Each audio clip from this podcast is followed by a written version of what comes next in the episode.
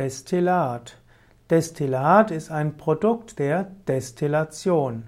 Es gibt Leichtdestillate, Mitteldestillate. Destillat ist eine Bezeichnung aus der Chemie wie auch aus der Heilkunde.